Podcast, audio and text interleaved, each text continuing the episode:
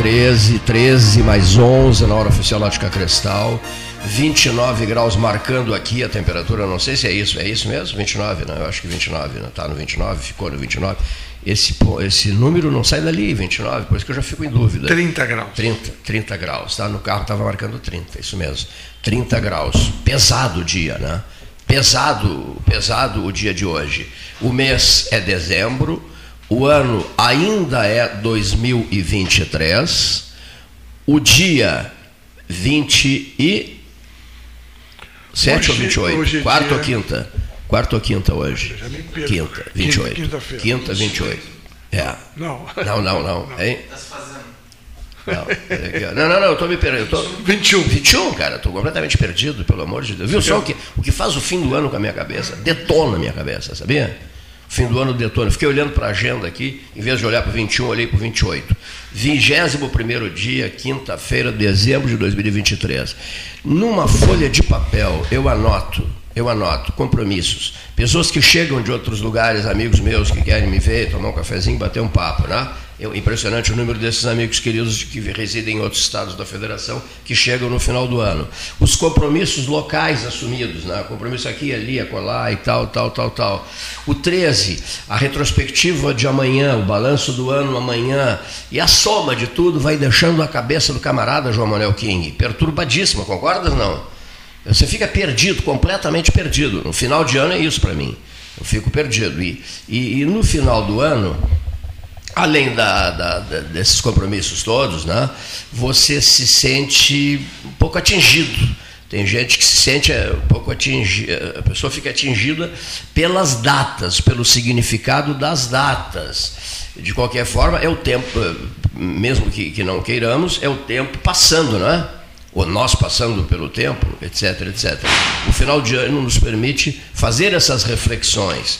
E às vezes nós aprofundamos essas reflexões conversando numa conversa nossa, é, uma conversa conosco mesmo, né?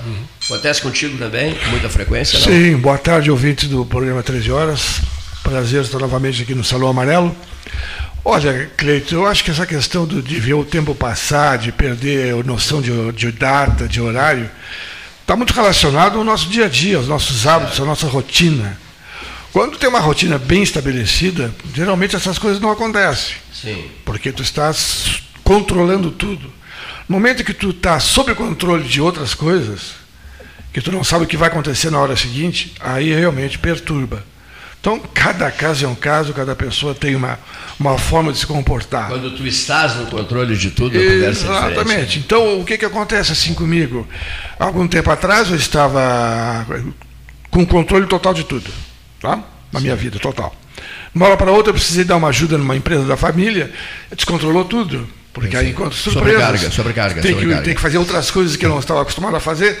Aí quando tu vê, aí tu não vê o tempo passar, porque é muita coisa para resolver. Tá? Bom, então eu acho que está muito relacionado o dia a essa questão. Passa numa velocidade espantosa, né? Isso aí. Eu te digo, e, e nesse período que eu fiquei envolvido com a empresa familiar, eu parei de ver notícia.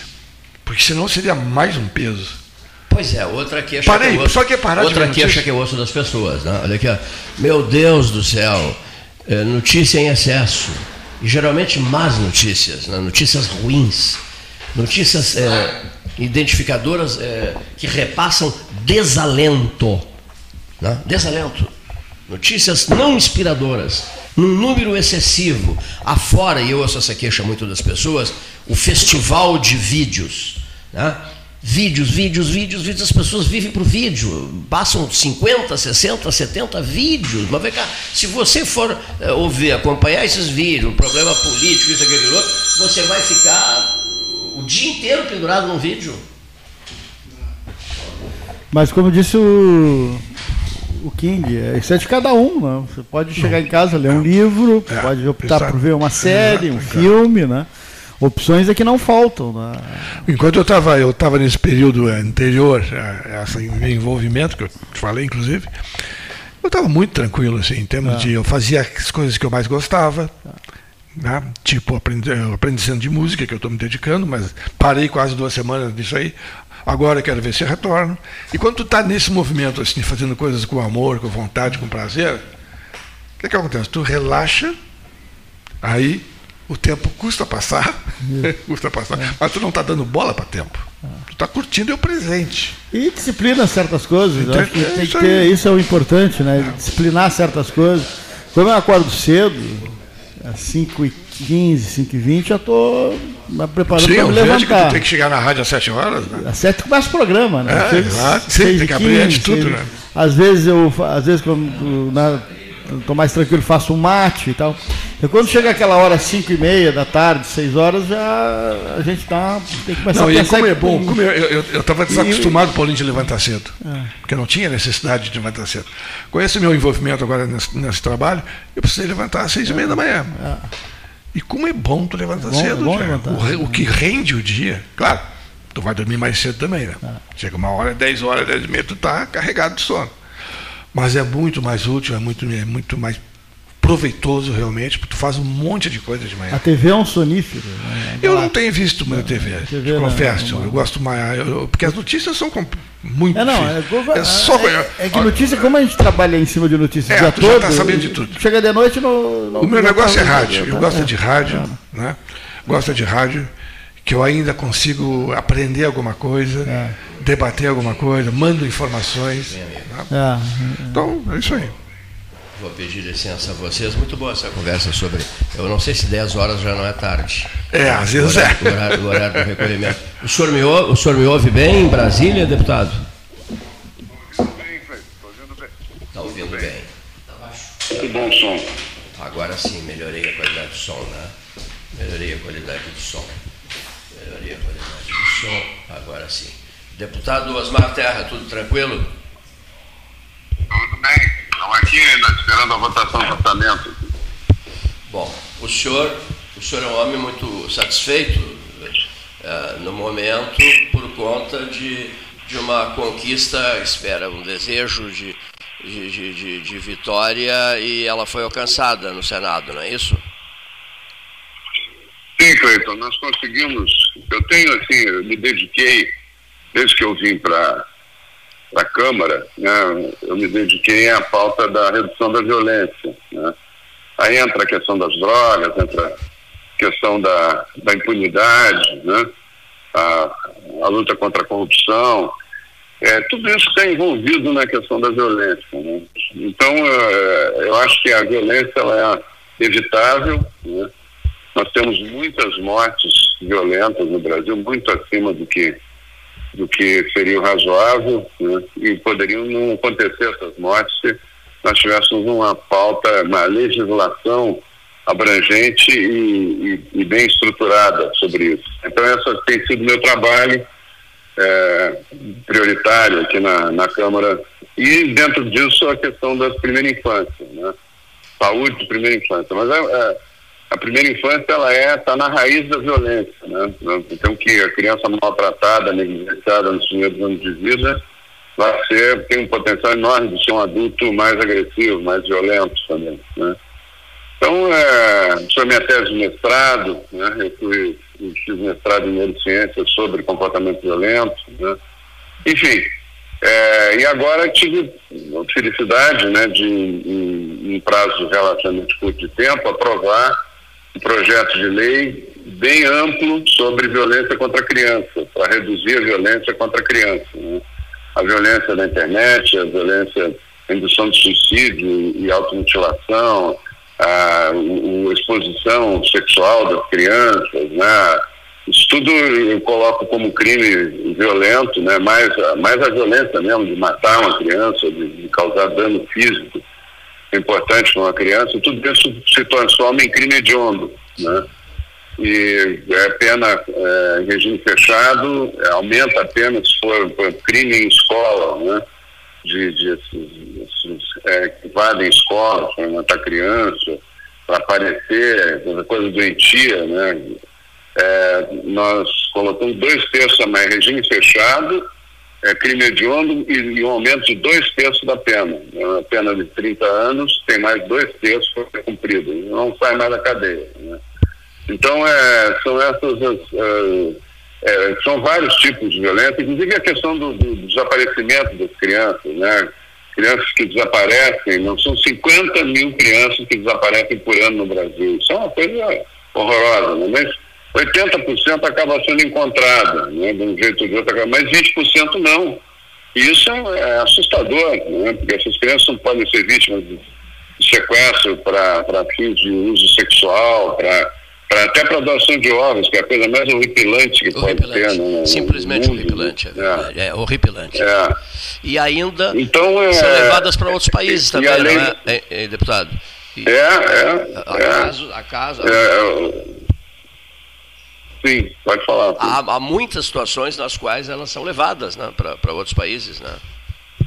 Sim, são, são, são fazem é, tráfico de crianças, tráfico, tráfico humano de crianças, né?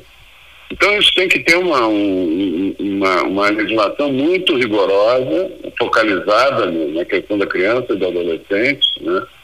É, a questão da internet, que os crimes não são tipificados, a gente tipificou né, esses crimes como crimes hediondos também. Né? E, e a partir de agora é, vai para a sanção presidencial, conseguimos aprovar por unanimidade na Câmara, né? com apoio muito amplo no Senado também, e, e acho que vai, agora o presidente deve sancionar, não tem por que não sancionar, né? E, que contou com o apoio de todos os partidos, ser unânime, né? tem que Sim. ter apoio de todos os partidos. Todos os partidos né? foi, foi, uma, uma. É, foi, foi realmente uma parceria muito, é, muito boa, importante que a gente conseguiu. E é uma, é uma unanimidade. A partir do ano que vem, é, a partir do ano que vem eu espero que ah, entre logo em, em, vigor a lei, né, o presidente sancione, entre logo em vigor e nós possamos reduzir essas diversas formas de violência contra a criança. O senhor falou há pouco na internet, né? É preciso saber se olhar para o outro lado da internet também, né? É, ela é muito positiva, muito, muito, positiva, muito isso, muito aquilo, mas também cria tanto problema, né? Meu Deus do céu. Não, e tem a, a Deep Web, né, que é um horror, né? As piores coisas que o ser humano é capaz de fazer aparecem nessa Deep Web. Né? Então tem que ir atrás, né? não adianta. Para reduzir crime, reduzir violência, ter uma sociedade mais segura, mais transparente, com melhor qualidade de vida, tem que ter leis rigorosas. Não tem um país do mundo que, que, que não tenha leis rigorosas, que, país que tenta resolver abrandando penas né, de crimes, então não, não, não funciona, em nenhum lugar do mundo funciona. Dê um exemplo de um país que seja um modelo hoje nesse, nesse aspecto, deputado, positivo. Violência contra a criança? Sim, sim, um, um país. Ah, os, pa os, países nórdicos são países que têm uma legislação muito forte em relação a isso. O Japão é um país que tem leis muito duras em relação a isso, né?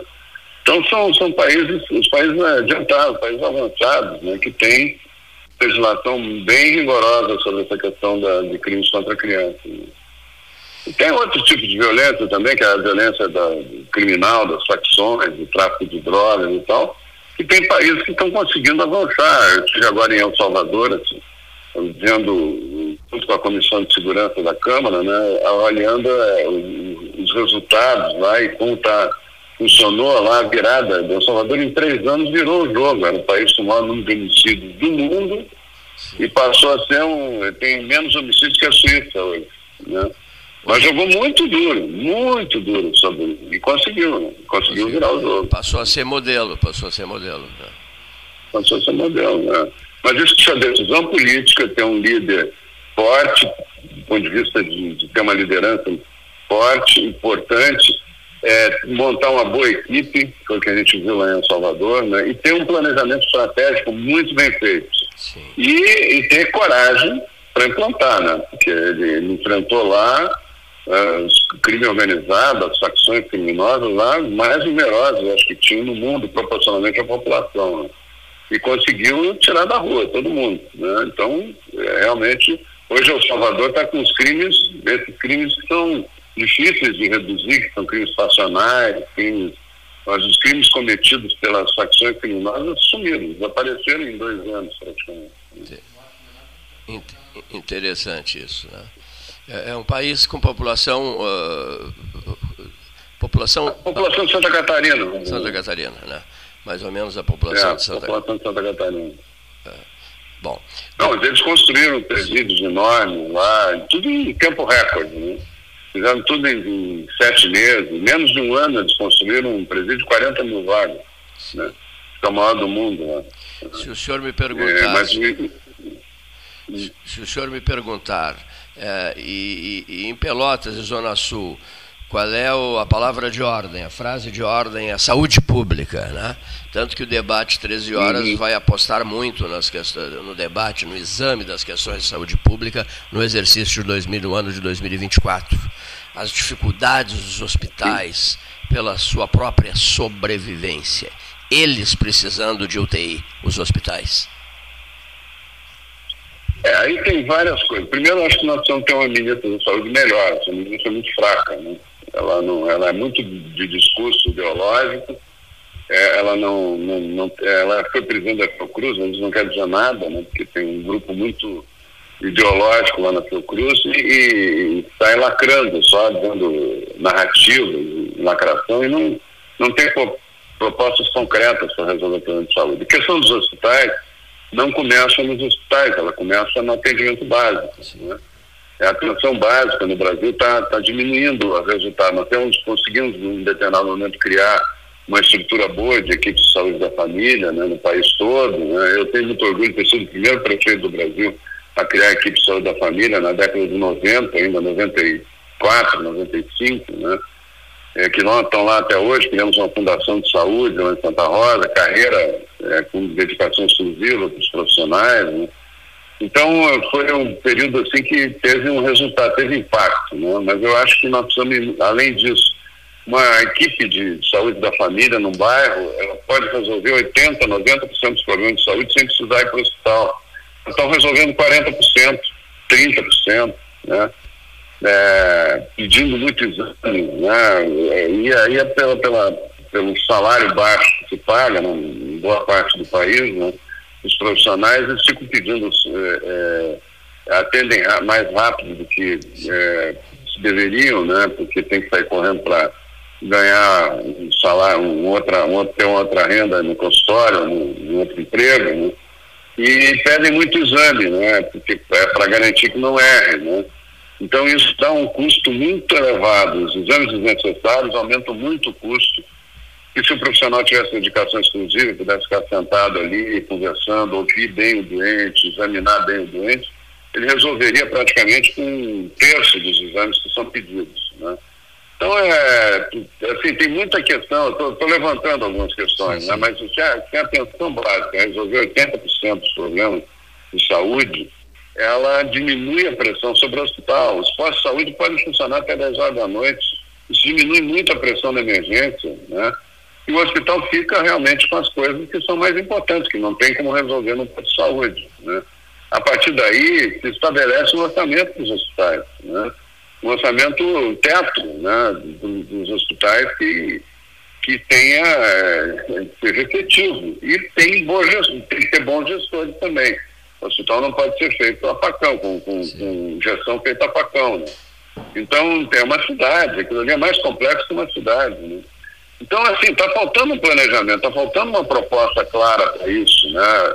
Nós temos que ter uma carreira médica, uma carreira médica não, uma carreira de saúde é federal, né? que as pessoas são concursadas, dedicação exclusiva, são cedidas aos municípios, os municípios podem até participar do custeio, né, com uma, uma fatia menor do que eles gastam hoje, né, o Estado também, né, mas ser garantido os profissionais da saúde pelo governo federal. Isso é muito importante para a atenção básica funcionar bem. Né?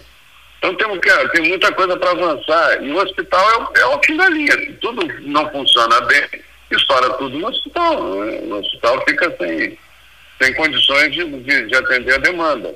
Então é isso que é o que eu acho que é o problema mais grave. E, por exemplo, outra coisa é, que é muito comum, você vê, não, mutirão de saúde, parece que está fazendo uma grande coisa. Mutirão de saúde é a prova acabada da, da ineficiência do sistema. Né? Se tu precisa fazer mutirão para ter profissionais para atender demanda reprimida de, de, de, casos que não são urgentes, né?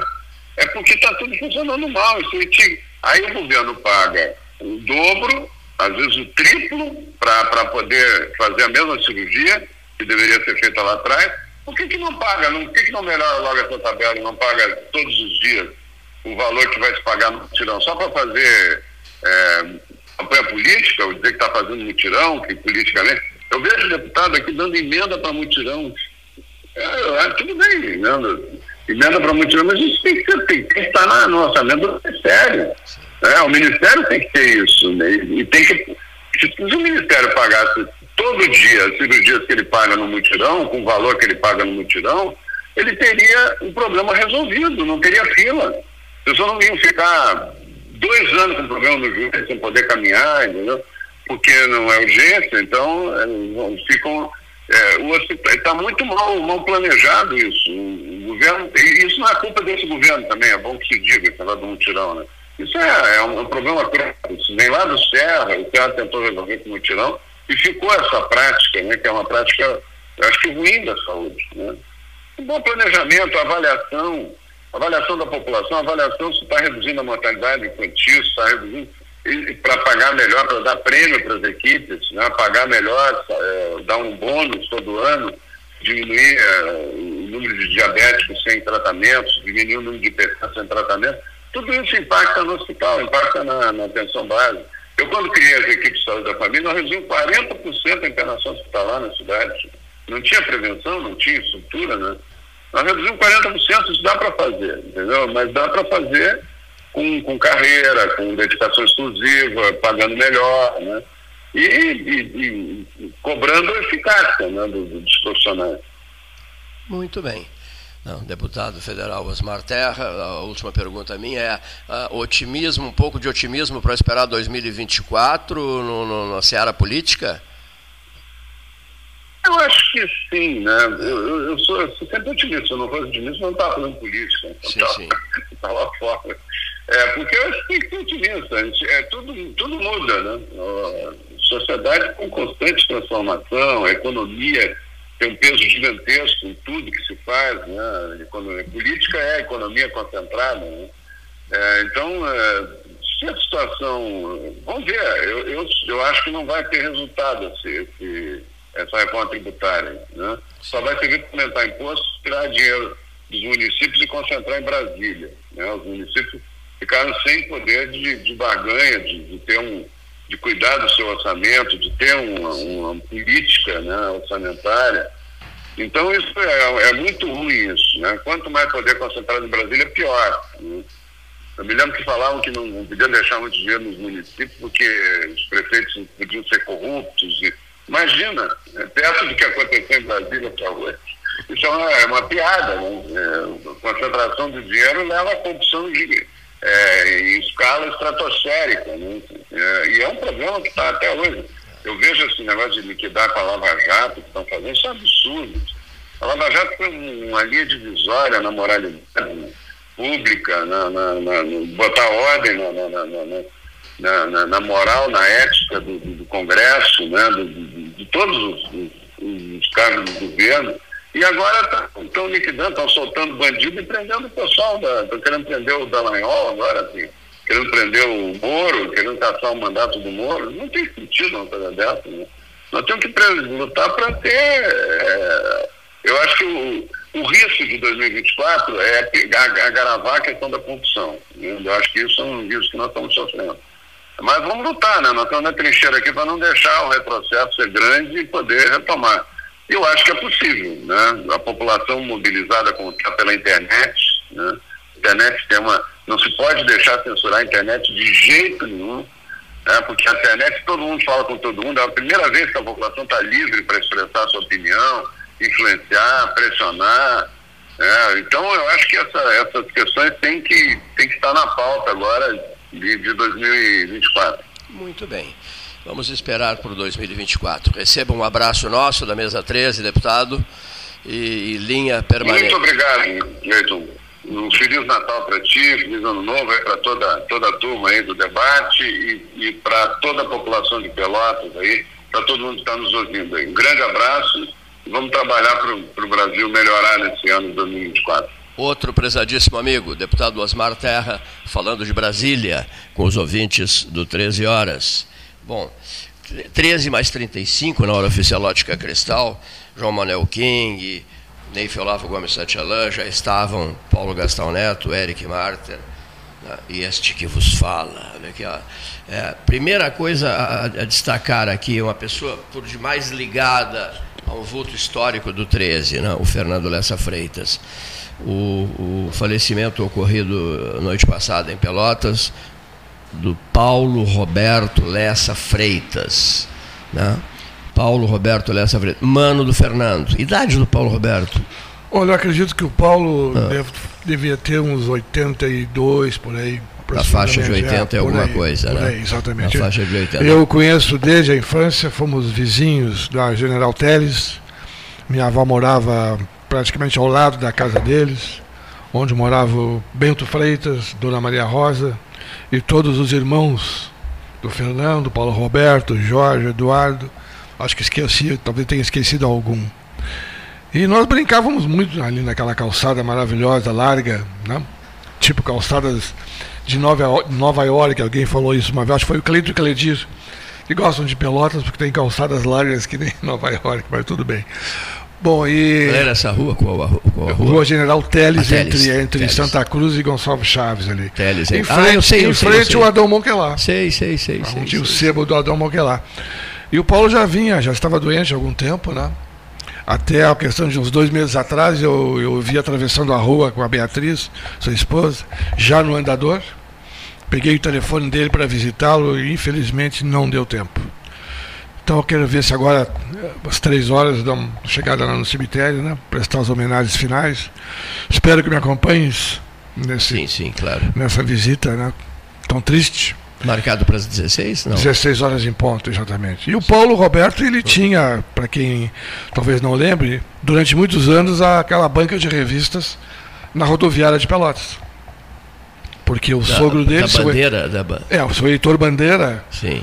Tinha, teve por muitos anos na rua 7 de setembro, uma, talvez a melhor loja de revistas de Pelotas.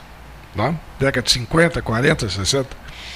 E depois, a, com a redução da, das leituras, né? as pessoas pararam, pararam de ler até a revista, ou por causa de preço, sei lá.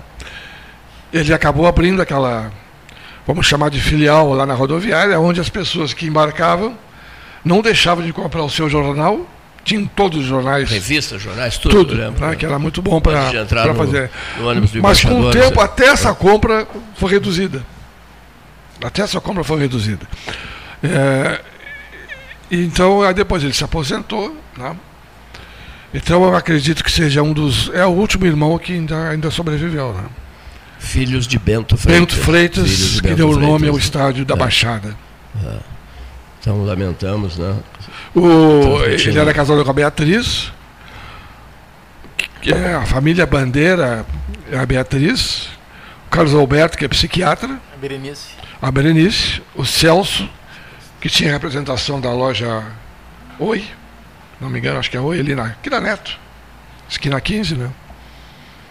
E o Clóvis Bandeira, que foi meu colega no Assis Brasil, não sei se o Neif lembra é, dele. Sim, lembro, claro. Que é general da acho que está na reserva já, pela idade. Ah, com certeza na reserva. É, com certeza na reserva. Né? Talvez até encontremos o Clóvis lá, que eu não vejo há mais de 50 anos. Estamos registrando o oferecimento de Paulo Roberto Lessa Freitas, mano do Luiz Fernando Lessa Freitas, né? filhos de Bento Freitas, né? sepultamento às 16 no cemitério ecumênico São Francisco de Paula, no bairro Fragata. São 13 horas e 39 minutos na hora oficial Lógica Cristal. Esse senhor que chegou aqui é, é, é, é daqui, é da região? Pois é, eu estava olhando para ele assim, não estava reconhecendo não, não, agora. Nós estávamos reconhecendo. Lembrei, né? me lembro que eu conheci ele.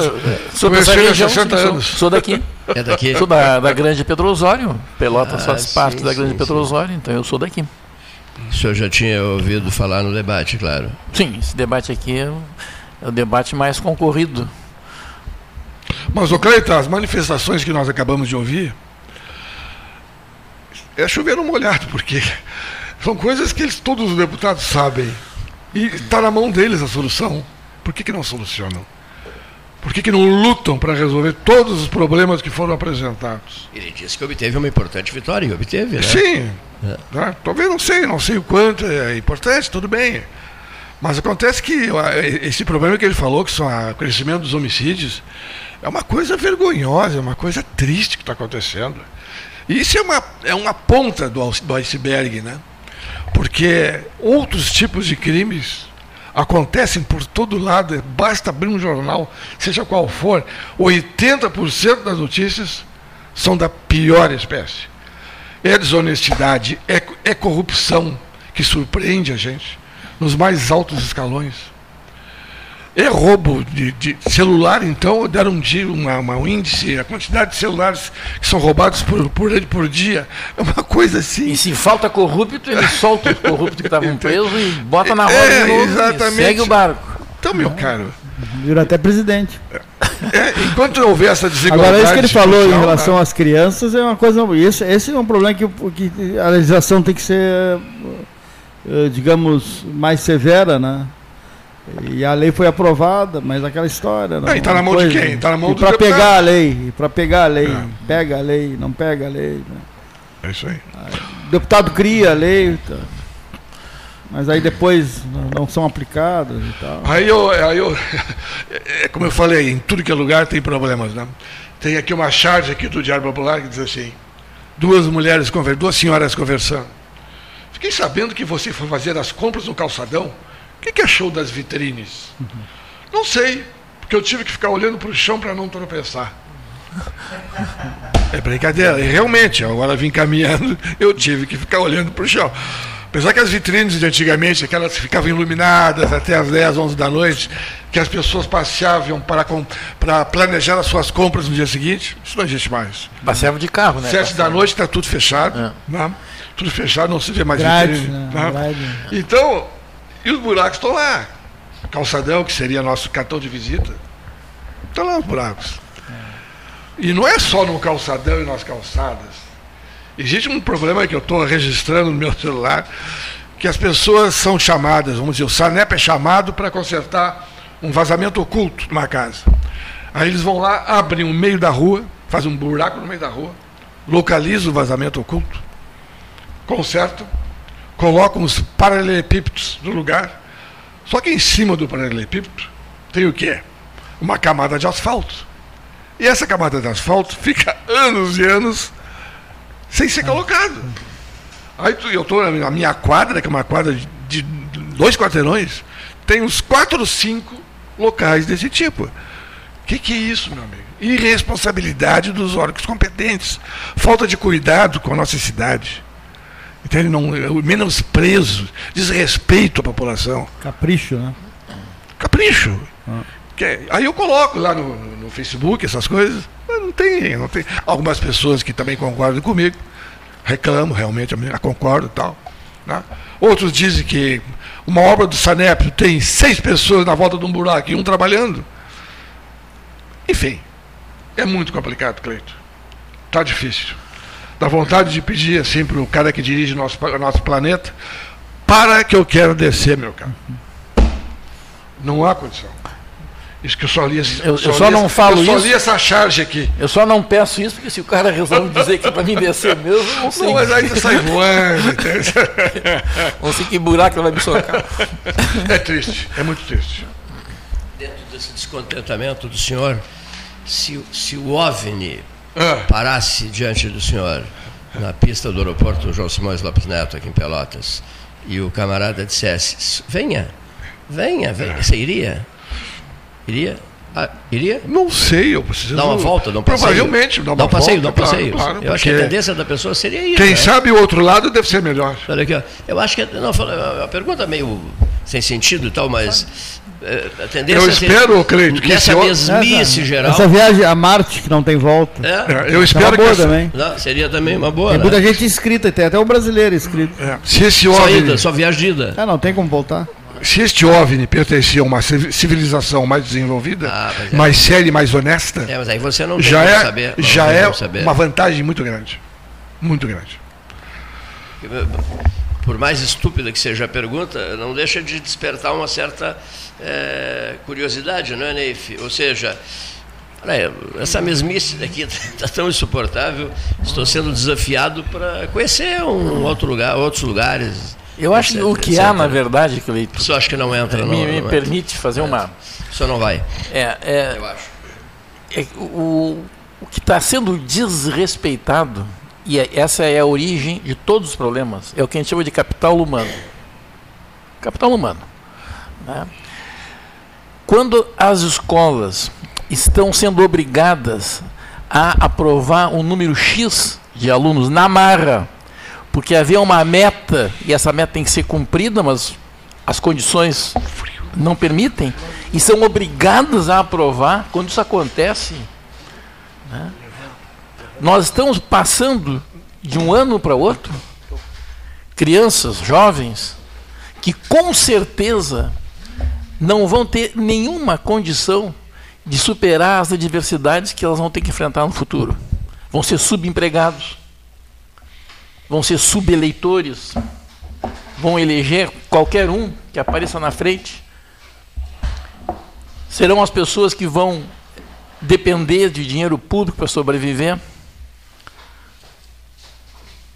Serão as pessoas que não vão respeitar as condições mínimas da natureza, com todas as consequências. Então, o, o, é, tudo isso que a gente estava falando aqui, todas essas coisas, entende? Elas nascem e proliferam quando nós descuidamos do capital humano. Ele é desrespeitado.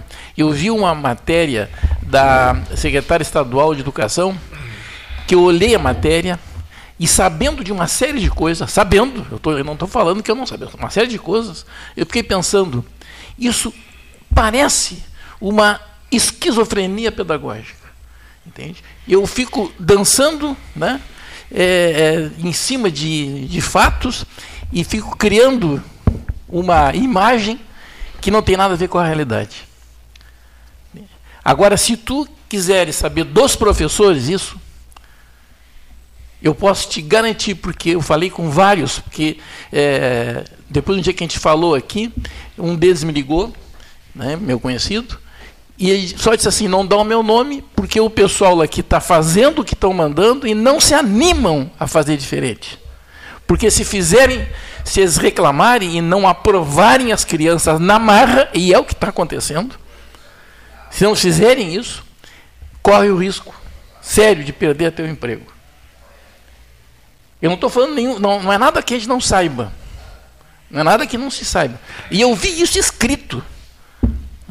Eu vi isso escrito. Crianças que têm é, 20% de frequência e debocham na casa do professor, e os pais dizem o problema da escola se ele não vai, ou está chovendo, ou está calor, ou está frio. E aí são obrigados a passar muitos desses alunos, que chegam a ter média 1, 2, mas eles entram num rol de escolha do menos pior para aproximar da meta. Isso é uma irresponsabilidade com o futuro. Porque o presente já está perdido. As nossas crianças sofreram um atraso monumental nessa pandemia. Crianças que chegaram, ah, chegaram no terceiro, quarto ano do ensino fundamental sem saber ler. E isso não é só resultado da pandemia. Isso é resultado de uma série de equívocos nos processos todos de desenvolvimento da, dessas é, administrações que, tavam, que só pensam em resolver o problema financeiro, o capital financeiro, e esquecem que o capital humano é o que melhorado e qualificado é que vai favorecer os outros todos. O social, o financeiro, o natural. Isso aí é uma rede, e essa rede ela tem nos nós dela, nas conexões delas, está o crescimento, a qualificação desse capital humano. Isto não existe. Não existe. Ontem nós conversamos com a, com a nossa prefeita, que não tem nada a ver com o que eu vou dizer, mas eu vou me, me referir ao que eu falei, que as escolas estaduais é, vão ficar só com o ensino é, médio. Parece que vai haver uma transição, não vai ser direto, mas Uh, o que foi dito é isso, né? Ensino médio, Estado. Fundamental, município. Hum. É assim. Claro que vai tirar do Estado uma quantidade monumental de professores. Vai reduzir a folha do Estado. Vai reduzir gastos com os prédios. Então eu percebo que o que existe, na verdade, é uma maneira de é, economizar. E quando os alunos são obrigados, os professores são obrigados a passar os alunos e eles ficam, se sentem desmoralizados. Desmoralizados. Tem um que diz assim, olha, eu já nem, nem preocupo mais com isso. Não posso fazer nada. Né? A gente pensa assim, mas será que tem a ver com o IDEB isso? Porque as reprovações, dependendo da frequência né, de reprovados, baixa o IDEB. A, a evasão baixa o IDEB. Né? Só que aí, bom, mas eles não aprendem matemática e língua portuguesa, não são suficientes. Mas as aprovações, por outro lado, que envolvem essas matérias, disciplinas e matérias, enfim, ajuda a crescer um pouco o IDEB. Então se reduz a, a evasão, se reduz a repetência e se aumenta as notas, o índice sobe. E aí vai, vai, alguém vai dizer lá no, no Ceará, pô, o Rio Grande do Sul está uma maravilha, olha o IDEB. Assim como nós estamos dizendo do Ceará, né? Sabe-se lá que artimanhas estão sendo usadas? Sabe-se lá. Pode não ser, mas aqui é. Então isso está acontecendo. E eu pergunto, onde é que estão, estão os nossos vereadores, por exemplo? Eles sabem disso com certeza. Tem, professor, tem vereador que é professor. Então eles, têm, eles sabem disso. Aliás, eu tenho certeza que, né, eu não acho, eu tenho certeza que sabem. Tenho certeza que sabem.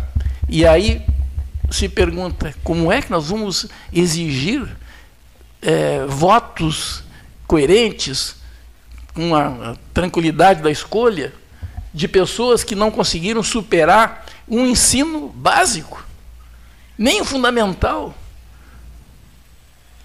Como é que se pode esperar disso? Né? O que, que se pode esperar dos professores que se sentem prejudicados com isso? Que isso é uma realidade. Eu não estou falando assim em. É, diz que o exemplo é Ontem cima, a né? prefeita né? deu um bom, um bom, exemplo em relação a isso, da profe, da professores, né, sobre a, a saga de, de, de em relação a, a, plano de carreiras é. e salário. Porque... A, a, vinda dela ontem, pela primeira vez, a gente percebeu, o, pelo menos nela, né, e eu acho que é de todo gestor público, o quanto o gestor público tem suas limitações de ação. Com certeza, os municípios estão sendo é, prejudicados. E ela mesma, a prefeita Paula disse aqui, ah, muitas pessoas não vão entender porque que as coisas não, não, não podem acontecer. E foi tão claro ontem o que foi dito por ela em relação a ações. E eu estou me referindo a essas manifestações do Estado, viu? Não é do município. Mas inclui ela, tudo. Inclui. É que eu não sei do município, eu não sei. Mas deve ser igual. Igual. Exemplo da estrada, né, que foi é. feita, a estrada foi destruída agora, mas tinha sido feito um, uma, uma, ação né, para manutenção da estrada e que o Ministério Público mandou destruir sob pena de prender o secretário. Quer dizer, uma coisa meio assim. E destruíram, e destruíram, incoerente, né? né? incoerente. Né? E foi destruído. Uma coisa que as ah, pessoas. As, as, pessoas realmente ficam em segundo plano, não. Não, não tem. Não, não, não, há. Ninguém se preocupa com as pessoas. Não, as pessoas realmente ficam no segundo plano. Aquelas né? pessoas que estão no portal um, da barra não poderiam estar lá, mas estão. Estão, estão consolidadas. É. Então, Essas eu pessoas... até tenho uma sugestão como fazer uma estrada e compatibilizar é. os movimentos da Lagoa em relação ao, ao, Pontal. Mas eu não sei se, é, se a minha sugestão, ela, é, como é que ela se estenderia onde moram as pessoas? Essas que pessoas se manifestaram ontem, se manifestaram em, em depoimentos para o meu celular, se estão, estão profundamente comovidas, perturbadas, elas estão sem condições de ganhar dinheiro, não tem como trabalhar, não vai mais ninguém lá, só se chega a pé. É um drama. Há não há perspectiva, elas um fazem, fizeram um apelo desesperado, eu repassei esse apelo à prefeita, a prefeita fez essa exposição que o Paulo acaba de destacar, é, o Ministério Público trancou tudo, enfim, mandou desfazer, desmarchar o que havia sido feito. Enfim, moral, moral, moral da história. Moral da história. O, o número que ontem foi anunciado ontem aqui de, de um custo na faixa de 12 milhões, é isso, né? 12 milhões, é, mais ou menos isso. Foi isso, mais ou menos, que ela falou, né? Eu não sei, eu não sei se será possível fazer claro que assim, não, né? lógico que não. É complicado, né? Lógico que não. Quer dizer, então... Não, e para fazer é, uma coisa é uma... que não tenha problema futuro maior, né, que é, fique mais ou menos ajeitado, ainda sairia mais caro. Mais ainda. É. Aquela, a, a, o fato de ter que ter uma, uma um, se permitir uma ligação da lagoa com o banhado, através de bueiros né, qualificados, grandes, etc., vários, né, e, ele, e elevar a, a, estrada dois, três, até quatro metros a cota da estrada. Né, e agora, como é que fica? A água vai entrar para o outro lado. Uhum. E aí entra e ela não vai. Sai, tudo bem, aquele fluxo continua, né? facilita. Mas e como é que fica? Ela entrando pelo outro lado, vem em direção ao Valverde, ao novo Valverde ali. Né? O, o próprio loteamento do Pontal. Né? Alguém pode dizer, não, vamos fazer um, um dique, como foi a, a, a estrada que, do engenho, ele que dá um problema. Que, Bom, que, que tipo de colaboração, ver. em síntese, que tipo de colaboração o 13 Horas poderá dar nesse momento? É simples, uma distribuição de pontos de interrogações. Pontos, uma, uma, sai com uma, uma, uma lata cheia de pontos de interrogação, e a gente sai distribuindo para todo mundo, porque não, não, não, não sabe o que vai acontecer. As coisas chegam a um determinado ponto, isso é que está complicando. Chega a um determinado estágio e a coisa tranca ali, tranca e fica insolúvel. Olha aqui, ó. É um, é um, problema que fica sem resposta, sem. Não, não, é resposta, até a resposta foi dada. Não é questão da resposta, seu Cleiton. O problema é outro. É como arrumar o dinheiro para fazer. Já que o valor é tão elevado, né? E, e, e, era in, in, inacreditável que, que, que, que, tivesse sido feita uma obra e essa obra em seguida for, fosse derrubada. Tem um caminho, tem um caminho para isso. tem um caminho. caminho. É Agora estão liberando, estão liberando não sei quantos bilhões, 50 bilhões de emendas, né? E, o, e agora elas vêm, elas estão no orçamento. Às vezes a emenda é pior que o soneto. Não, né? é. é, é até, até o momento sim. Mas não, eu digo, mas tem solução. Quer dizer, pode entrar no orçamento do município também a utilização das emendas, porque elas estão no orçamento da União. Para o ano que vem, é isso? Sim. Seria por ano Bom, essa altura do campeonato, quem está lá, não. você vai esperar pelo ano que vem. Não, não, é melhor esperar pelo ano que vem do que esperar para nunca. Há quantos anos tem, aquele problema ali, Cleiton? Tá, a pergunta que eu faço é a seguinte: 50 anos aquilo ali. A questão é dinheiro. Sim, mas com a estrada hein? funcionando. Não, funcionava e, e, precariamente. Quantas vezes ela foi destruída? É, voltar. A pergunta é a seguinte: Sim, se fizer de novo, ela vai destruir vai voltar de novo. Os problemas vão continuar. Não, não resolve parece, o problema. Apenas... Parece que a questão é dinheiro, certo? Sim. Ou não? É. Há um momento que esse dinheiro aparecer, o que será feito? O que, qual é a solução definitiva para aquela área lá?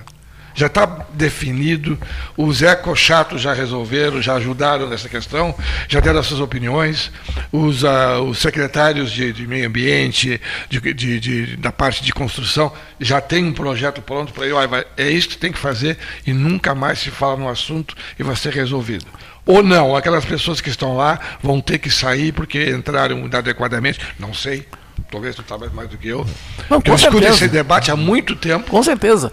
Eu pergunto, existe, existe a solução já definitiva ou não? A solução mais plausível não. e financeiramente solução... viável é a saída das pessoas é, de lá. A solução, a solução Com 12 é um milhões, tu, vai, claro. tu pega um milhão e tu retira todo mundo de lá, coloca numa casa, num outro local. Como, como a prefeitura está fazendo. Indeniza as pessoas. É, não, sei, não, sei se isso... Termina com o problema. Que eu vou dizer procede, mas ali do lado da estrada do engenho, né, é, Agora nenhum governo vai investir ali, 12 milhões para ligar. Próximo Parque Una ali. Uma, tem uma, uma estrada para 70 pessoas. Sim, tem uma área da prefeitura. Então, famílias. eles estão tirando as pessoas que ficam na margem de São Gonçalo ali, que tem problemas, entre o DIC que é a estrada do engenho é um DIC, na verdade, e o, e o, e o canal, estão retirando aquelas pessoas, acho eu que é isso, para botar nesse loteamento feito pela prefeitura exatamente. e tal. Tudo isso, é planejado. Tudo, isso, isso. isso eu estava na prefeitura há mais de 10 anos, quando isso foi, essa hipótese foi levantada. Mas foi, foi, foi ordenado pela justiça.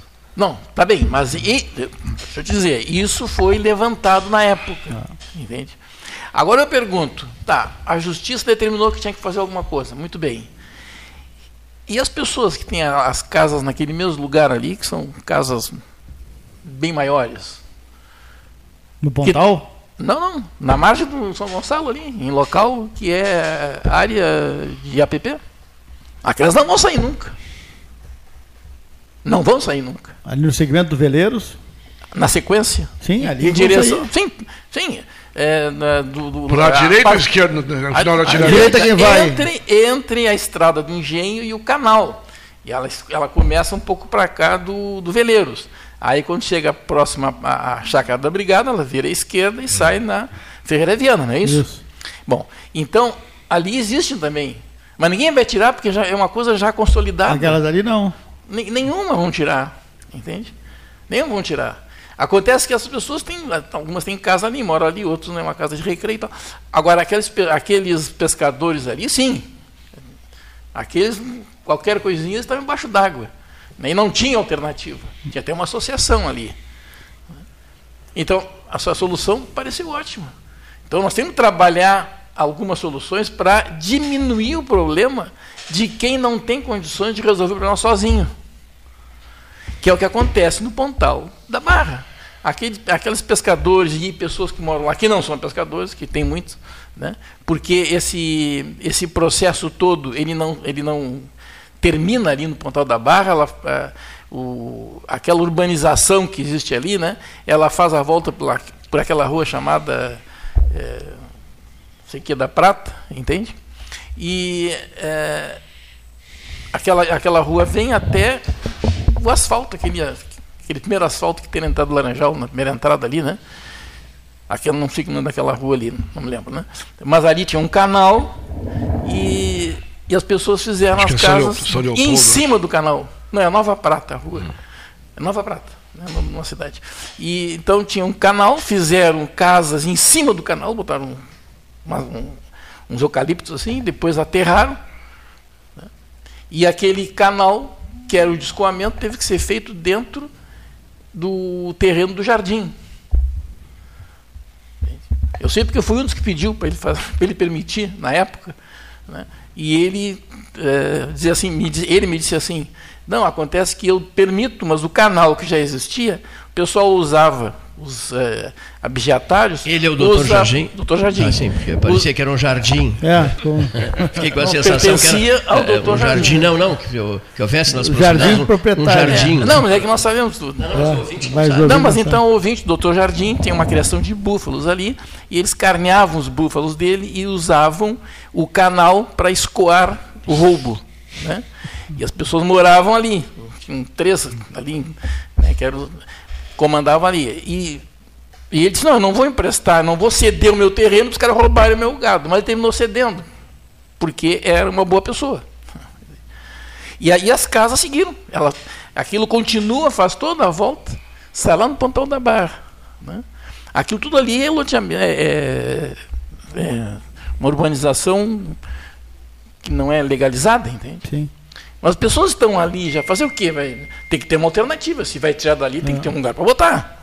Não é? Esse é um compromisso do Estado. Compromisso Agora social. tem uns que, que tem barco que vão continuar, porque tem vários lugares que as pessoas têm que Sim, ter são, acesso por barco. pescadores. É. Pois é. Vamos do outro lado do canal. Tem gente que mora do outro lado do canal e chega por barco lá do outro lado. Sim, exatamente.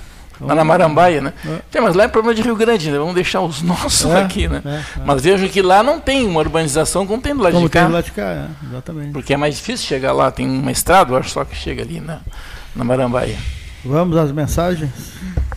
Eric Marter. Associação Comercial de Pelotas é um dos órgãos mais antigos do país, sempre em defesa da classe empresarial, com uma história marcada pela transparência e pelo compromisso com seus associados. Faça parte do nosso quadro de sócios. A ACP está localizada no edifício Palácio do Comércio, Rua 7 de Setembro 274, telefone 3028 1541, com o ramal 200. Do plantio ao pós-colheita, a Planfer compartilha conhecimento em defensivos agrícolas, recebimento de grãos e assistência técnica especializada com as melhores soluções para a sua safra. Com nossas quatro unidades, atendemos mais de 20 cidades na região sul do Rio Grande do Sul. Estamos em Pelotas, na rua Marquês de Olinda, 89. Entre em contato pelo telefone 53 3223 4433 e siga arroba Planfer Oficial. Planfer, nossa agricultura mais forte. Quem trabalha no campo como você sabe que só existem duas opções: crescer ou crescer. E para isso é preciso ter muita força de vontade e a força do Banrisul, o banco que mais cresce no agro aqui no estado. Com o novo Plano Safra Banrisul, mais de 11 bilhões serão disponibilizados para o custeio e investimento da safra. Saiba mais em banrisul.com.br barra Plano Safra. Marque Mais recomenda. folhado doce, mignon ou pão de mel. O gosto de biscoito caseiro é tradição. Biscoitos Zezé. Carinho que vem de família há 55 anos. Marco Investimentos XP, uma empresa pelotense, a maior assessoria de investimentos sem conflito de interesse do Brasil. Comece hoje mesmo a cuidar do seu futuro e viva mais tranquilo. As melhores soluções patrimoniais, financeiras e corporativas você encontra na Marco Investimento XP. Venha tomar um café com um de nossos especialistas e simplifique a sua vida financeira. Nosso endereço é na Avenida Dom Joaquim, número 1515, loja 2, no edifício Moinho Office em Pelotas. Minuto Simers. O Sindicato Médico do Rio Grande do Sul representa e defende os médicos sob todos os aspectos em prol de adequadas condições de trabalho e valorização profissional. Além de oferecer assessoria jurídica, contabilidade, plano de saúde e diversos benefícios. Associe-se ao Simers e tenha defesa 24 horas. Ligue 51 3027 3737.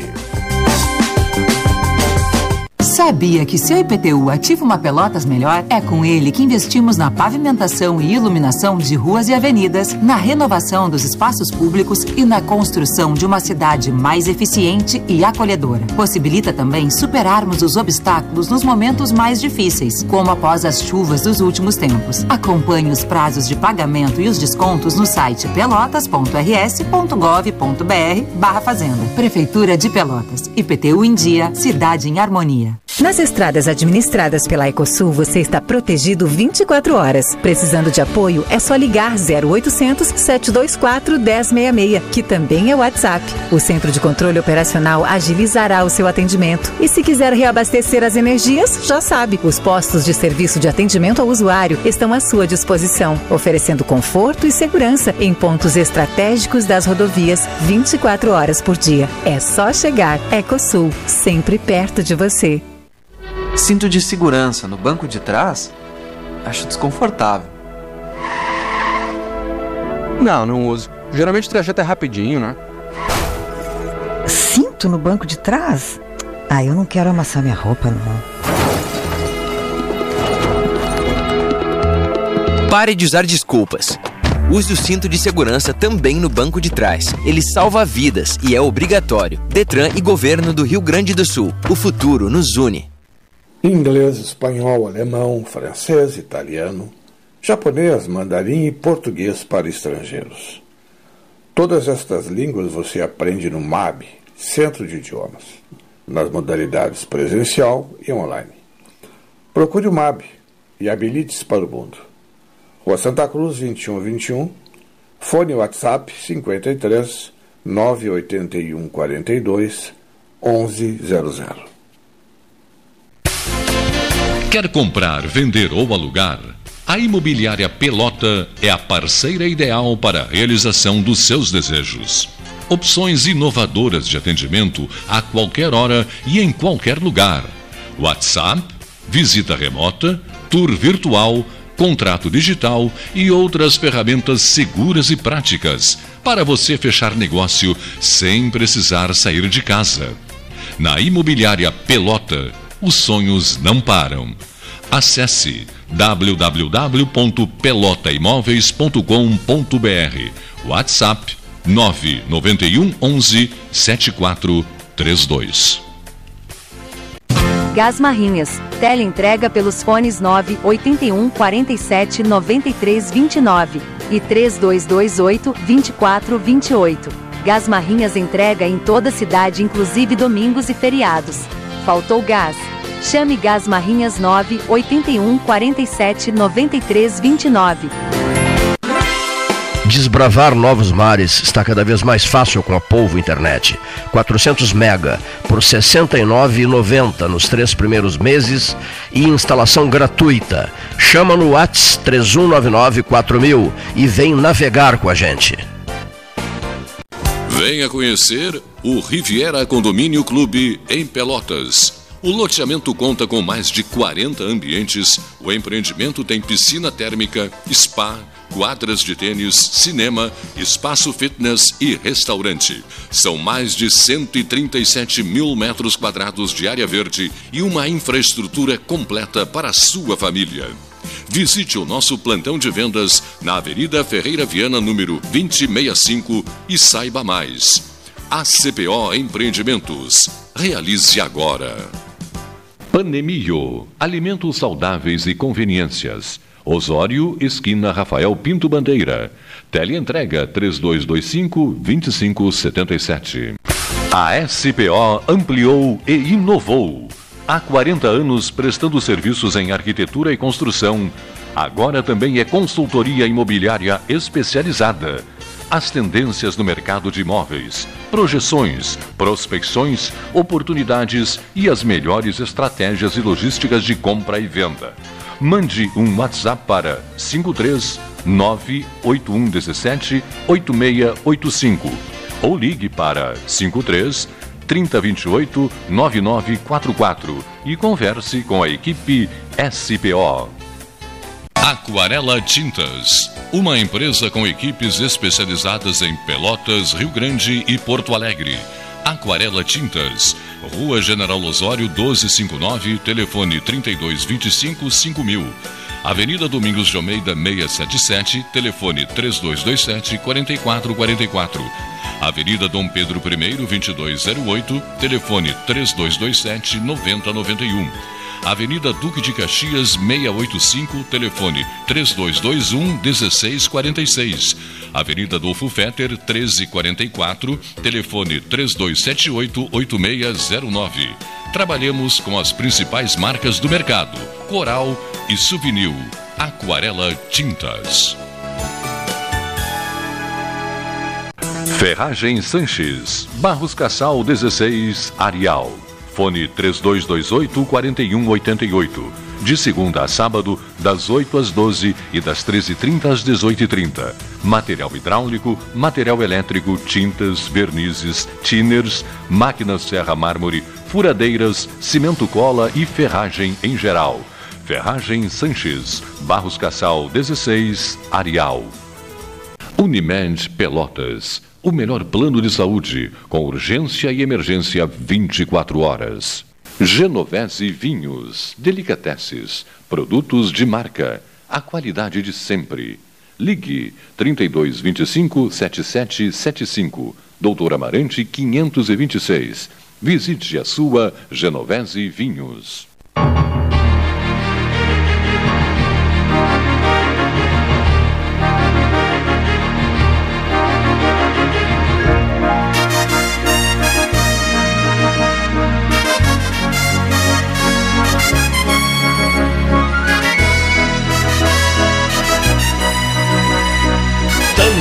Voltando com chuva, 14, 14, hora oficial Ótica Cristal.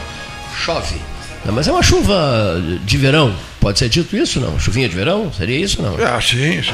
O senhor acredita que seja chuva de verão? Claro que é. Não sei vamos, que vamos, lá hoje. pra, vamos lá para fora é nos verão? molhar. Já é verão, não? 21, né? Mas não é verão ainda, verão é amanhã, não, né? Cleito, pudesse eu voltar Só a ser amanhã que é criança. chuva de verão. Voltar a É. ser criança, ir pra chuva me molhar e jogar bola na. Lembra que a gente jogava bola na chuva? É, você vai, vai meio- pegar uma, vai pegar meio- uma pneumonia. No meio da rua, não, hoje sim, mas naquela Aí época pega não. uma né? pneumonia, uma... O senhor gostaria de voltar a ser criança? Gostei, claro, para viver a, a, a infância que eu vivi, com certeza. Nem que fosse em sonho. Passasse as oito horas que eu durmo sonhando com isso. Sonhando durante oito horas. Maravilha. O senhor sonha maravilha. muito? Muito, todas as noites. Todos nós sonhamos, né, Cleito? Sim, mas. Alguns sonhos ficam marcados, outros São a gente coloridos esquece. esses sonhos? Hein? Coloridos. Nem sempre. Às vezes é preto e branco, mais preto que branco. Às vezes preto e branco. é.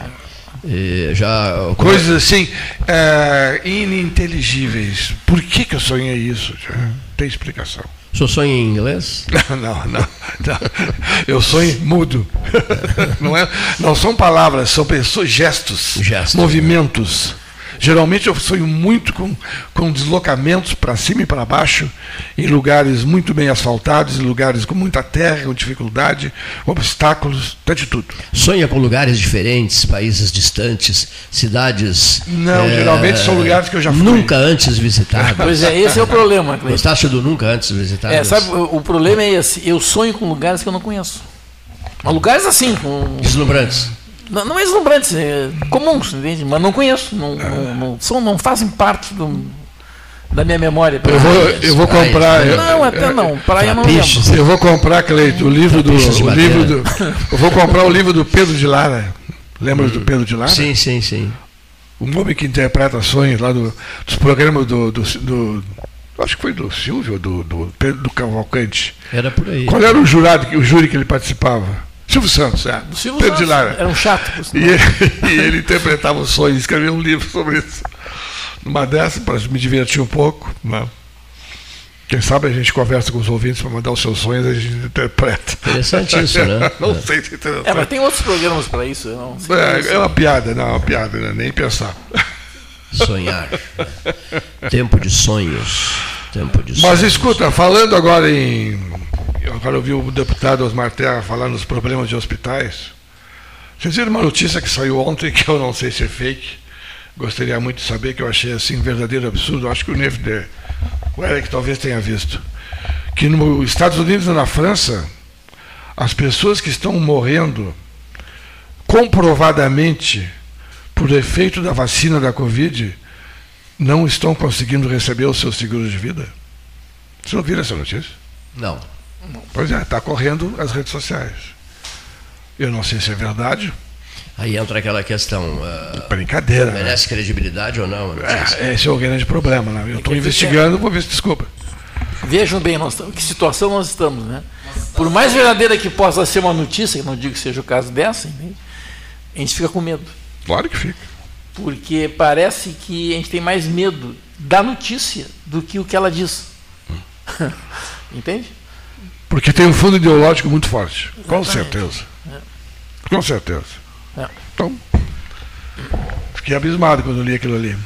Impressionante a- as marcas cruéis que ficaram eh, referentes aos anos de 2020, 2021 e 2022. Ué, Covid? O período, o período de Covid. As de- sequelas que as as pessoas sequelas das pessoas, as mortes das pessoas, o sofrimento das pessoas, o mundo inteiro em, em choque. Né? O mundo ficou em choque, não ficou? O cidadão Sim, comum não ficou em choque? Hein?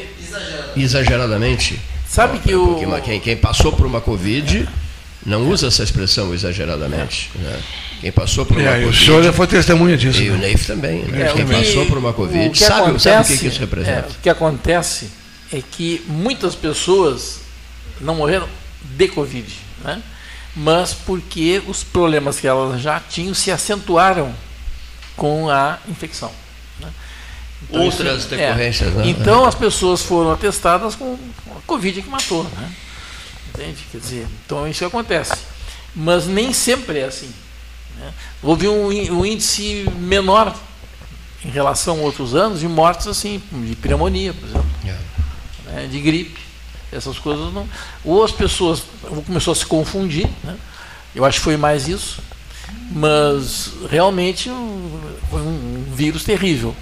E o interessante, e a gente abordou aqui uma vez isso, não sei se esse assunto a gente pode falar, eu fico até com medo de falar, porque ele ficou tão ideológico, parece que a gente está falando de um partido político, de uma pessoa, né?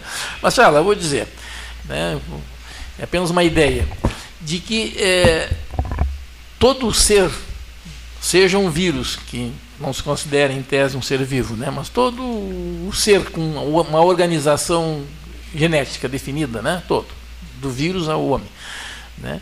Ele está propenso a mudanças de acordo com pressões ambientais, certo? Então, estão provocando uma seleção. Se nós trabalhamos na produção de uma vacina no pico de uma pandemia em que o vírus está assim, está tomando conta do ambiente, não é isso? É muito fácil de se imaginar que o próprio trabalho de fazer a vacina e as próprias, os próprios experimentos e a utilização dela enquanto estava a pandemia acontecendo, né, poderia ter funcionado como uma pressão de seleção da vacina para o vírus, para selecionar o vírus mais resistente. né. eu estou dizendo isso porque eu aqui nesse programa falei, lá naquela época, quando estava isso começando a acontecer, e eu até nem tinha tido Covid ainda, e começaram a falar e eu me manifestei, e pouco tempo depois eu vi um trabalho científico, foi na zero hora, não lembro exatamente quando, mas depois, bem depois, né? em que isto foi levantado por cientistas.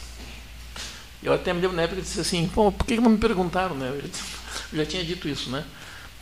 Então, essa questão da, da Covid, ela vai ter que ficar em stand-by durante uns 20 anos, para então, daqui a 20 anos, a gente poder fazer uma análise muito melhor da doença, das vacinas, das resistências, né? o fato de, é, vamos dizer assim, 70% da população brasileira, estou estou baixando um pouco o número, 70% não teve Covid. Não teve. Né? São pessoas resistentes. Sim, tem que ser, né? Porque se elas estavam no meio com o vírus e não tiveram, porque elas têm um sistema de, resistência. No meu caso. Né? O que, que significa isso? Que é fato, que é um fato, então, que é uma verdade, né? de que todos os seres, vamos colocar agora o ser humano, né? então nós, seres humanos, temos capacidade de resistir a vírus, as características de vírus que ainda não existem. Ah, existe, existe, tem nome. Né? Essa, essa situação tem nome, isso é científico. Né? Então, ele, a, aquela ideia de, de fazer uma seleção independentemente, né, um controle independentemente de, até do próprio próprios cuidados, naturalmente ela é real. Né? Ela é real, isso pode acontecer. Mas, como o assunto foi ideologizado, né? muitos, muitas pessoas foram é, até processadas porque indicaram medicamentos preventivos, não curativos. Né?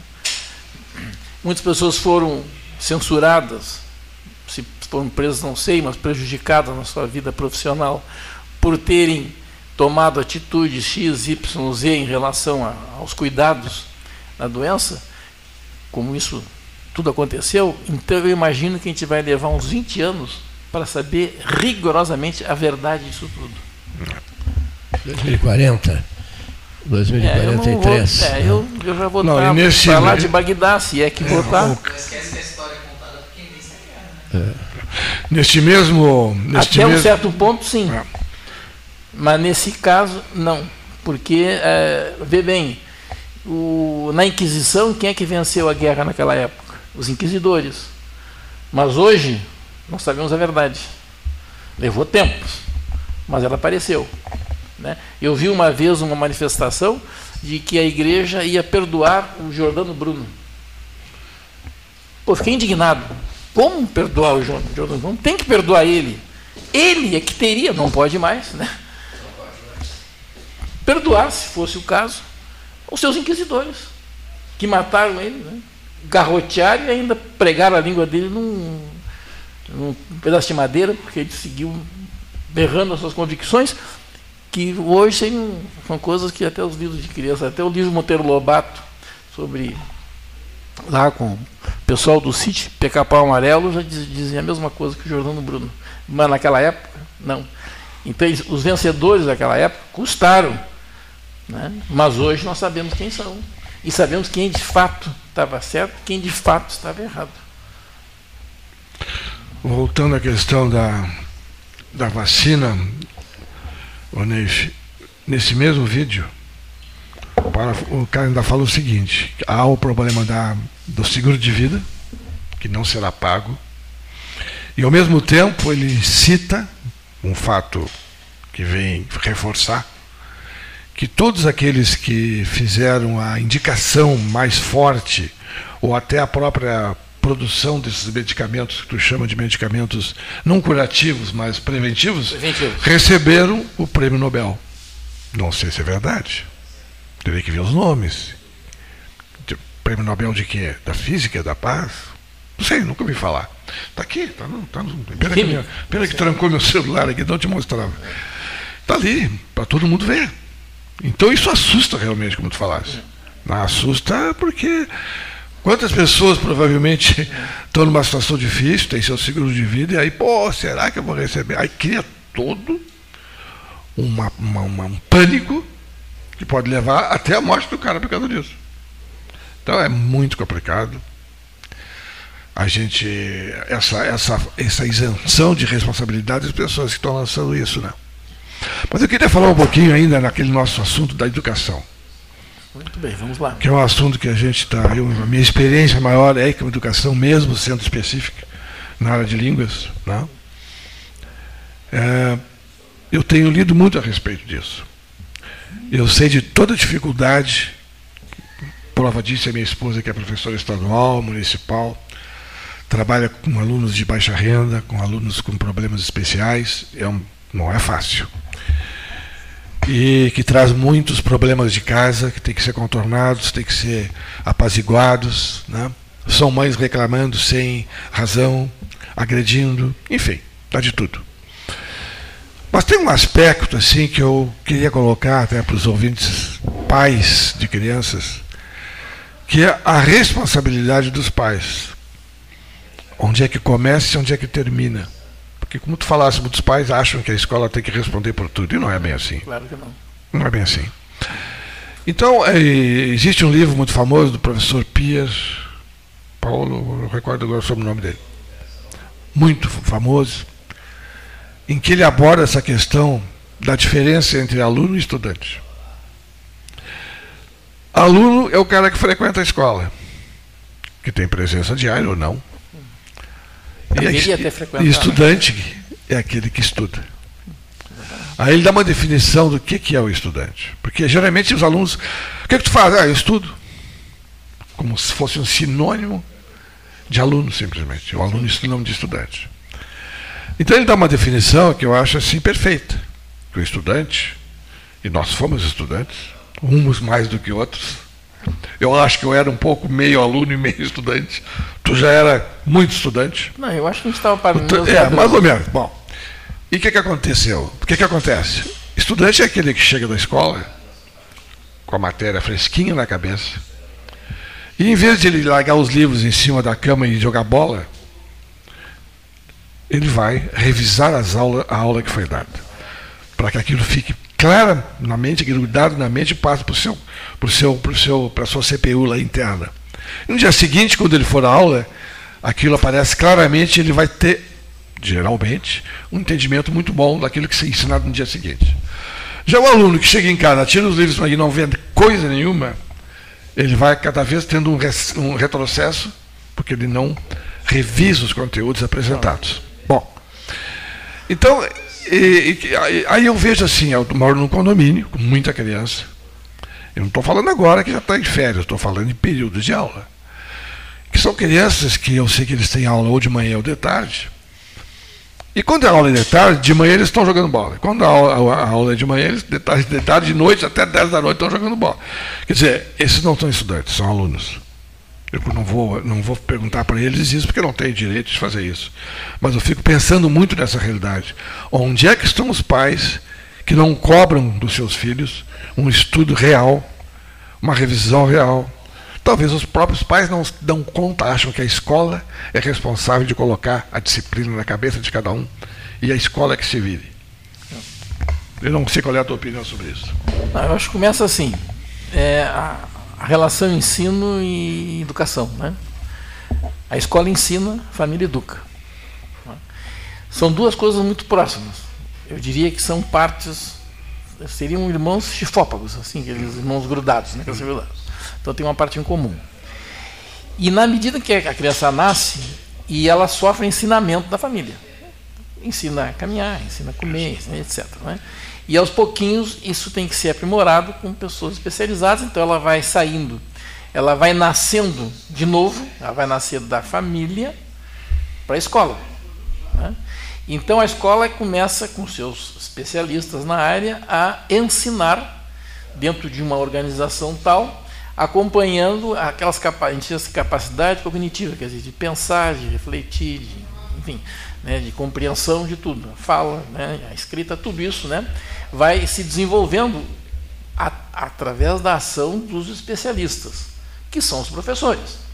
Mas a família segue com a parte educacional. Bom, houve época em que havia uma interação muito boa da família com a escola, de um respeito, principalmente no sentido da família com a escola. Né? E a criança aprendendo, a, né, a família dando suporte e as coisas assim foram evoluindo. O que tu dissesse é uma mudança de modelo.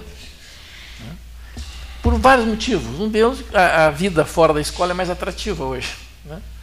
Até mesmo não é dentro das, da, dos pátios, não, até dentro de casa com os computadores e tudo mais. Né? Então a escola tem que se renovar para isso. Mas para isso ela tem que ter um apoio. Né? E essa renovação parte, e é uma coisa que eu vou só deixar aqui, Cleito, porque está na hora de terminar o programa, né? mas dá dois ou três minutos só para eu falar. É a mudança da forma de pensar do professor ao ensinar. Né? Por quê? Bom, tu és da área de informática, né? então sabe que o computador funciona em rede igualzinho o nosso cérebro. Só que nós, professores do passado, porque eu sou professor do passado, eu não dou aula, né? E aprendemos e ensinamos em linha, diferentemente do que o cérebro permitiria mais. Né? E depois, na medida que a pessoa vai se desenvolvendo, ela vai é, melhorando isso, mas nunca vai recuperar todo o tempo perdido. Eu estou falando hipertexto. O nosso cérebro tem hipertexto. Hum. Né? Então, esse é o outro problema. Uma coisa atrativa que é a internet, trabalha em rede, ela fica é, pressionando para que as pessoas lá, as crianças, trabalhem em rede, mas a escola trabalha em linha. Porque a escola não acompanhou isso. Isso não é culpa dos professores. É culpa de toda uma estrutura de gestão na educação que já era há muito tempo para fazer isso. E não fez. Né? Então, o atrativo estava na rua. Assim como antes a, a televisão estava na frente. Né? Era o rádio, depois televisão. Né? E agora, tudo isso junto numa coisa chamada internet. Eu vou, eu vou te confessar uma coisa, não querendo te interromper, já interrompendo. Eu ainda quero estudar um pouco mais essa tua ideia, que tu fala muito a respeito disso, que é o linear e o não linear. Isso. Eu quero estudar muito isso. Porque quando tu falas que antigamente era tudo em linha, e as pessoas se formavam, se tornaram excelentes profissionais. Exatamente. Tá? E não havia esse conceito, vamos dizer assim, ninguém sabia que existia esse conceito. Eu te pergunto o seguinte: quando tu falas hoje é por causa do, da, do aparecimento da tecnologia. Não, não, não tem é nada a ver com. Tem, tem a ver. Por que, que tem a ver? Porque uma coisa não se dissocia da outra. Entende? Não se dissocia. Porque havia outros tipos de tecnologia. Claro, que o problema é que a informação está correndo de forma não linear. E nós precisamos transformar essa informação em tá, conhecimento. Tá, aí, aí eu quero chegar. Está correndo de forma não linear. Me dá um exemplo. Tu abres o teu celular aí. Tá? Vamos supor, não precisa abrir isso. Não, sei, faz de conta, né? Para ver, alguma, ver alguma coisa. Aí tá. no meio da, da tua leitura aí aparece uma outra informação. Perfeitamente. Bah, e tu eu, clica eu... ali e vem, abre um hipertexto. Depois tu, aí tu Tu clica de novo, é, tira o hipertexto e segue na tua linha. Perfeito. Bom, o nosso cérebro trabalha, trabalharia, trabalha assim, ele trabalha assim. Só que nós é, não permitimos isso. Né? O próprio professor, ah, aquele professor foge do assunto. Lembra disso? Quanto professor fugia do assunto? Eu tinha um professor que ele fugia do assunto para valorizar o conhecimento dele. E a gente reclamava. Hoje eu digo, pô, esse cara era bom. Esse é que era bom. Acabava fixando a matéria. Hein? Mais fácil. Acabava fixando mais fácil. Né? Claro. Não, é, o problema é que é, é, no momento que tu fazes isso, tu dá um suporte para a informação maior para que tu possas dar significado a ela. Porque tu busca outras informações que estão num outro, num outro nível, numa rede, né? Estão fora da linha. E aí, essa informação, essas novas informações, te permitem uma compreensão melhor daquele, daquela informação central e tu podes dar significado melhor a ela, que é o conhecimento. Tá, então Porque te... o professor não pode ensinar conhecimento, ele, ele usa a informação para ah. construir o conhecimento. É diferente. Antes de encerrar, Cleito, eu vou, eu vou dar um exemplo. Cleito não assim, gosta desse assunto. Que tu vai dizer se isso é não. Se isso que eu vou te contar é não linear ou linear. Eu leio bastante. Então, por exemplo, eu acabei de ler a, a, a história da Rita Lee. História fantástica, cheia de altas e baixas, uma loucura. E outras mais, a escravidão no Brasil, uma série de coisas. E hoje eu leio com um celular do lado. Por quê? O cara cita assim, ó. A Rita Lee, a primeira vez que ela se apresentou foi em 1967 no Festival Internacional da Canção. Aí eu paro o livro, abro meu celular, boto no, no, YouTube, Festival Internacional. Aí ela diz assim, e eu me apresentei com um coraçãozinho desenhado aqui no rosto. Estava presente o fulano, eu sei que digo, quero ver. Vou lá no celular, está tudo lá. Exatamente. Abri um, abri um, um parênteses para aumentar o meu conhecimento. Claro. Então, aí. Não, vamos ver se é isso. Vamos ver se é isso que está te referindo. É isso aí, exatamente. Tá, eu vou ali, curto um monte aquilo. Aí eu preciso parar, porque eu quero só ver ela, não quero ver os outros que aparecem no festival, porque senão eu não paro, não vou ler o livro mais. Ah. Aí eu paro, paro e vou lá. O livro Escravidão, ele cita muitos portos da África, lugares da África de onde partiram os escravos. Tu vai eu, lá e Eu paro o livro, vou lá olhar, e hoje o, o, Google Maps te mostra, além da cidade, te como mostra. É, como é que tu fazias antes? Como é que tu fazias antes? Tu, a gente pegava um livro, aí batem num outro livro, então tinha as enciclopédias, né, que ajudavam muito. Ou então vai lá na biblioteca que tem livros, né, ou na biblioteca da escola. Entende? Isso dificultava Dificultava, mas acontecia. Sim. Para aqueles que, que se dedicavam. Claro. Dificultava porque até mesmo porque a quantidade de matéria para suprir isso era mínima em relação ao que temos hoje. Né? Tu coloca qualquer coisa no Google, metade de uma palavra e já te estende um monte de coisa. Né? Muito bem. Meu amigo Cleiton, a palavra é sua. Eu só é queria, bom, só para completar isso tudo, porque tem a ver com o que eu estava falando, né? e é um assunto que eu quero explorar mais, né? É, quando nós aumentamos a quantidade de informações, nós permitimos que os alunos tenham diferentes concepções a essa informação. Né? Então, a, a, escola, isso é uma coisa que para mim é definitiva no momento, né? definitiva enquanto existe. a informação, a informação, a construção do conhecimento tem que ser ao, absolutamente autônomo. Então, quanto melhor for o trabalho com o aluno, mais autonomia ele terá. Chama-se pedagogia da autonomia. Uhum. Para ele poder escolher o caminho que quer, inclusive dentro da escola. Né? Porque tem gente que pensa diferente, acha que a escola tem que direcionar e o sujeito que se limite. Mas então vamos concordar para encerrar que tem professores e professores. Tem professores hoje, vamos falar ensino público. Sim, como tudo, né? Que apesar de toda a dificuldade tecnológica, que eu sei que existe, Eles avançam. tem professores que fazem maravilhas. Maravilhas. É verdade. Tá? Eu conheço vários. Para poder entrar no não linear. É. Então tá, então concordamos nesse ponto. Sim.